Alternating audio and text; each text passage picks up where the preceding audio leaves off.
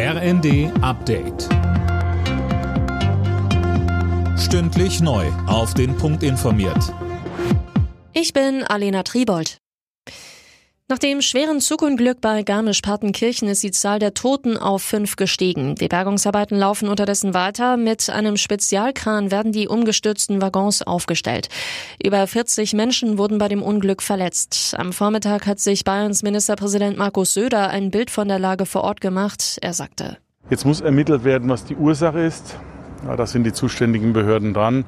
Aber für uns ist zunächst mal wichtig, dass alle, die verletzt sind, bald wieder gesunden und dann auch die im Krankenhaus sind, bald wieder nach Hause können. Dass die Verarbeitung dieses Ereignisses dann auch für alle stattfinden kann. Angesichts der immer weiter steigenden Preise diskutiert die Politik, ob man mit Hilfe einer sogenannten Übergewinnsteuer einen Ausgleich schaffen sollte.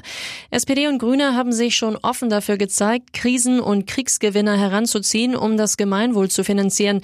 Experten raten zur Vorsicht. Marcel Fratscher vom Deutschen Institut für Wirtschaftsforschung sagt im Zweiten. Man muss sehr vorsichtig mit einer Übergewinnsteuer sein, denn äh, für manche Unternehmen mag es wichtig sein, jetzt höhere Gewinne zu machen nach Jahren der Pandemie, bei denen manche Unternehmen hohe Verluste gemacht haben. Deshalb eine Übergewinnsteuer sollte sehr fokussiert sein, äh, sollte sich wirklich auf den Bereich der Energie konzentrieren, vor allem von fossilen Energieträgern. Die Preise klettern immer weiter nach oben, deshalb sollen die Menschen in Deutschland weiter entlastet werden. SPD-Fraktionschef Mützenich kündigte bei Tier Online noch vor der Sommerpause Entscheidungen an. Landwirtschaftsminister Özdemir schlägt in der Welt am Sonntag die Streichung der Mehrwertsteuer auf Obst, Gemüse und Hülsenfrüchte vor.